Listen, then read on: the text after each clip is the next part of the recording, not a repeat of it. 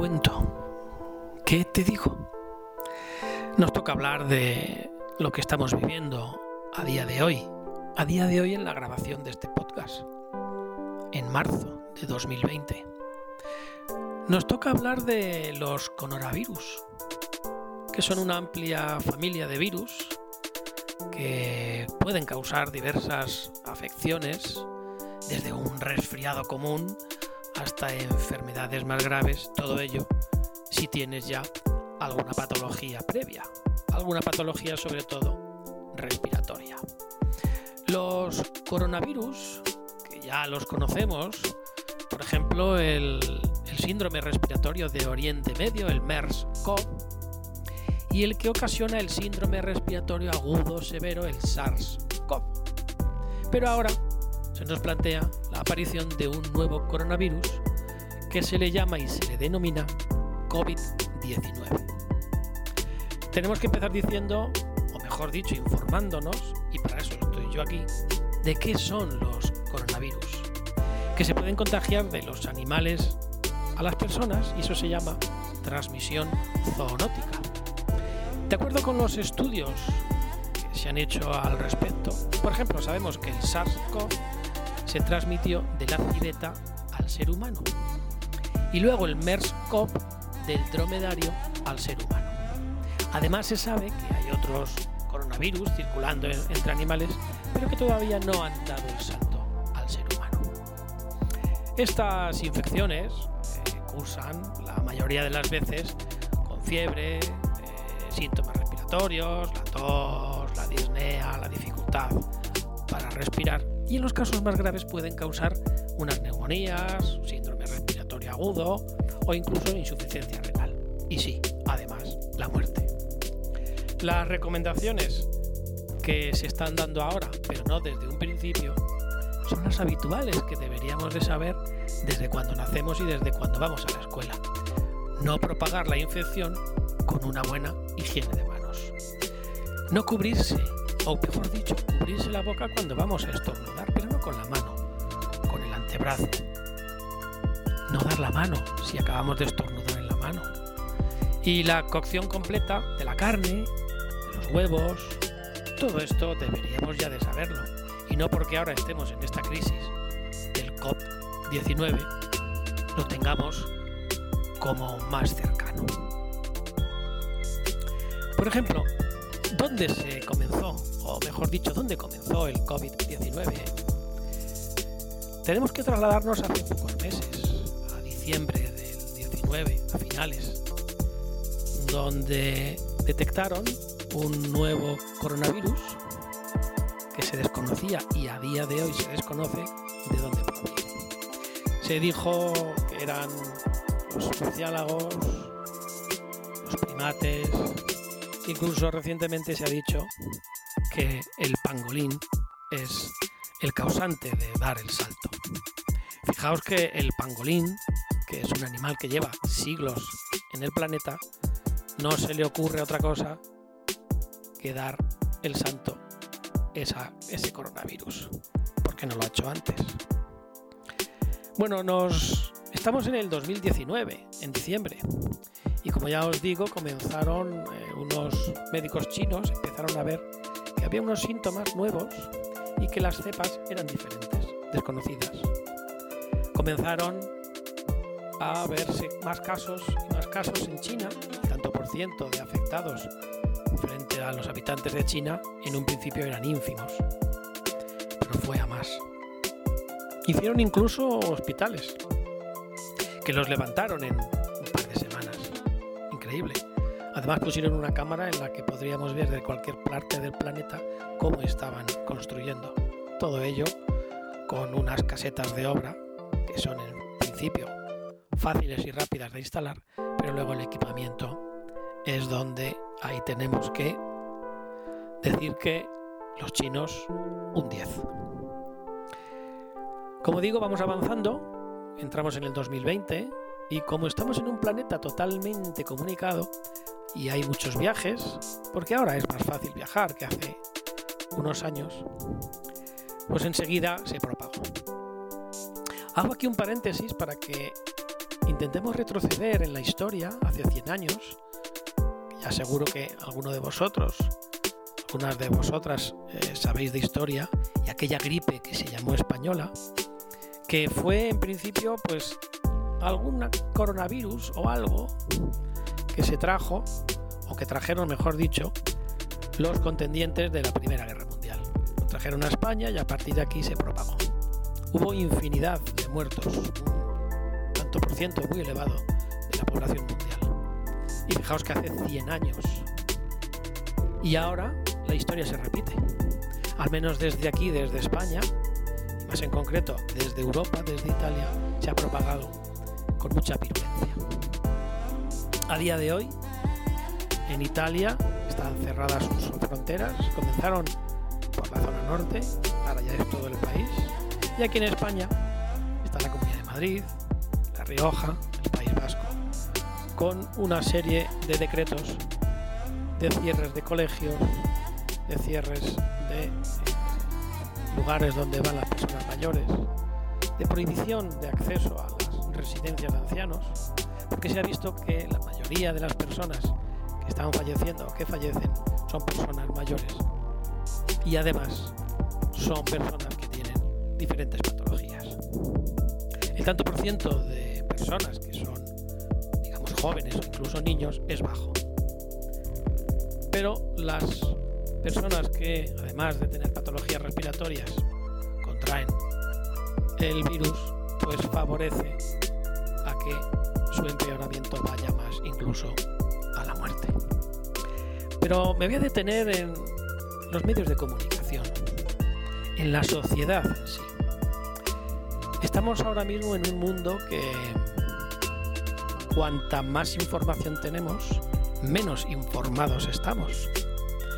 Porque hemos llegado a tal punto en la sociedad que damos más credibilidad a los grupos de WhatsApp que a los profesionales, en este caso sanitarios, los técnicos de salud pública.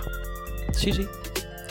Es que me ha dicho mi prima que tiene un tío que su vecino me dice.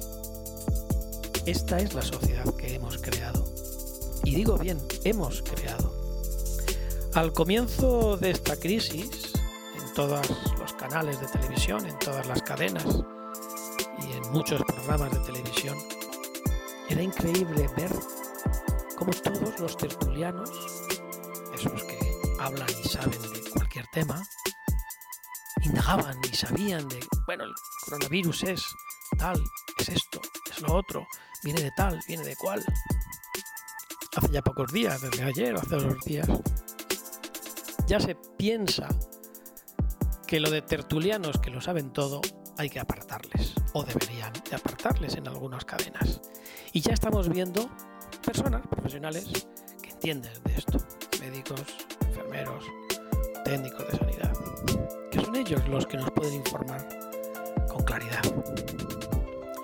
Pero el problema son las redes sociales, que como he dicho antes, y esto deberíamos de marcarlo con un fosforito bien en nuestra mente, que cuanto mayor acceso a la información tenemos, menos informados estamos. Tenemos tal tamaño de información que ya no sabemos discernir entre cuál es un bulo y cuál es lo real. Pero como digo, damos veracidad a los grupos de WhatsApp. Cualquier foto, cualquier vídeo, le damos veracidad. Pero lo peor de todo es que no somos capaces, hablo de la sociedad, de ir a las fuentes oficiales. Y mira que, no al principio, pero ya ahora, insisten en que debemos de ir a las fuentes oficiales, a la información oficial. Luego estarán los que piensan que esto lo ha creado un laboratorio, un país, vale, pero eso día de hoy yo creo que no debe de, de importarnos. Lo que debemos hacer como sociedad como personas que vivimos en un mundo global, ser responsables de lo que nos toca vivir. Porque hace poco me dijo un buen amigo me dijo, ¿cómo puede ser que a estas personas que les gustaba, que les gusta tanto los, los episodios, las películas y las series de ciencia ficción en el que el ser humano estaba frente a la apocalipsis y ahora que se ven ellos como protagonistas, están acojonados. Claro, cuando ves de frente la realidad, cuando despiertas de ese sueño que son las series de televisión, las películas, las redes sociales. Cuando abres los ojos a la realidad te das cuenta que tu realidad, la realidad de todos, es peor, mucho peor de lo que has visto en cualquier red social. Si veis y si reparáis, con tan solo mirar unos minutos en cualquier red social, es todo el mismo tema. Ha desaparecido ya cualquier tema esencial para la sociedad. Si bien es cierto que desde los organismos y las instituciones están dándose cuenta de lo importante que puede crear esta crisis. No solo sanitario, que es yo creo lo más importante, lo económico, el movimiento de personas, la economía. Desde China vemos que ha bajado su producción y ahora es cuando nos damos cuenta que en China o mejor dicho, China es un país en el que estamos apoyados, yo creo que el 99% del resto de países. Apoyamos, o apoyados mejor dicho, porque allí se fabrican muchas cosas, muchas. Y ahora nos damos cuenta. Siempre nos hemos reído, ¿no? ¡Buah, Made in China! Bueno, está. Ahora no lo tomamos en serio. Retomemos lo de los medios de comunicación. Fijaos lo diferente que es cuando leemos o escuchamos ha muerto por coronavirus a decir o escuchar o leer ha muerto con coronavirus. El cambio del con y el por nos está diciendo la importancia de transmitir el pánico o la tranquilidad ya sabemos que una tranquilidad o una cierta tranquilidad. Pero los periodistas deben de informar con veracidad. No deben crear pánico. Pero los primeros días sí lo crearon. Las instituciones, el silencio. Yo creo que es que se les vino encima tal tamaño de crisis que no supieron primeros días saber cómo iba a ir esta situación. De modo que solo nos queda esperar cómo evoluciona. Aquí en España, en Europa, vamos hacia el verano.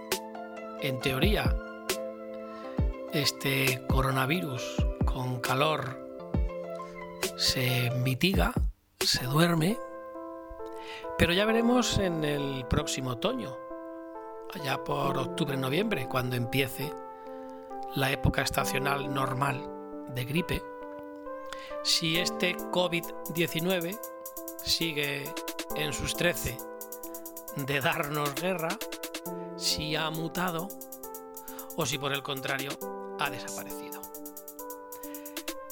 Espero que os haga pensar en qué sociedad estamos, la que hemos creado entre todos, todos tenemos la misma responsabilidad.